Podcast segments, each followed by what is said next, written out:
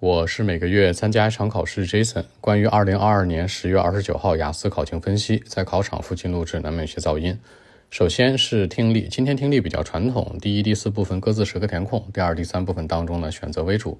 第一部分是兼职工作相关，十个填空；第二部分呢景点相关，单选加匹配，注意审题时间，它的信息量很大，尤其是它的选项。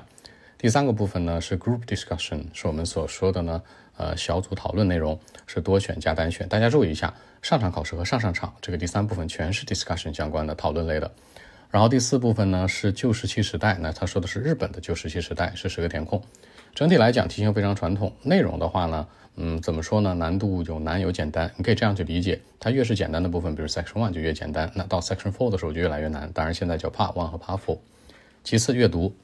那三篇文章，第一篇文章讲的是性别对地理重要性的一个影响，然后这里面当中其实它的原题目说的是 gender 和 geography，然后呢第二篇文章讲的是肌肉萎缩，第三篇文章说的是中世纪的一个英国 Great Britain 大不列颠及北爱尔兰联合王国的这样的一件事儿，呃整体的题型呢是选择填空和匹配。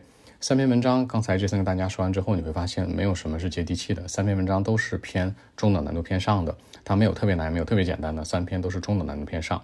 然后呢，题型是选择填空和匹配，比较传统的题型。那小作文线图是一个 line graph，那又出线图了上产式线图，这场还是讲的是九八年到二零零五年之间呢，那四个汽车制造制造商，那他们生产汽车的时候耗时的一个计算对比，嗯，比较传统。大作文今天蛮有趣的，比较简单，但是有点难想哦。原题这样说呢，说每个人啊应该这个在学校一直上学上到十八岁。那问你哪种重伤同意还是不同意？这里面大家注意一下啊，他说的一件事是非常绝对的，就是说 everyone 就是每个人都要这样去做，一定要在学校待着待到十八岁。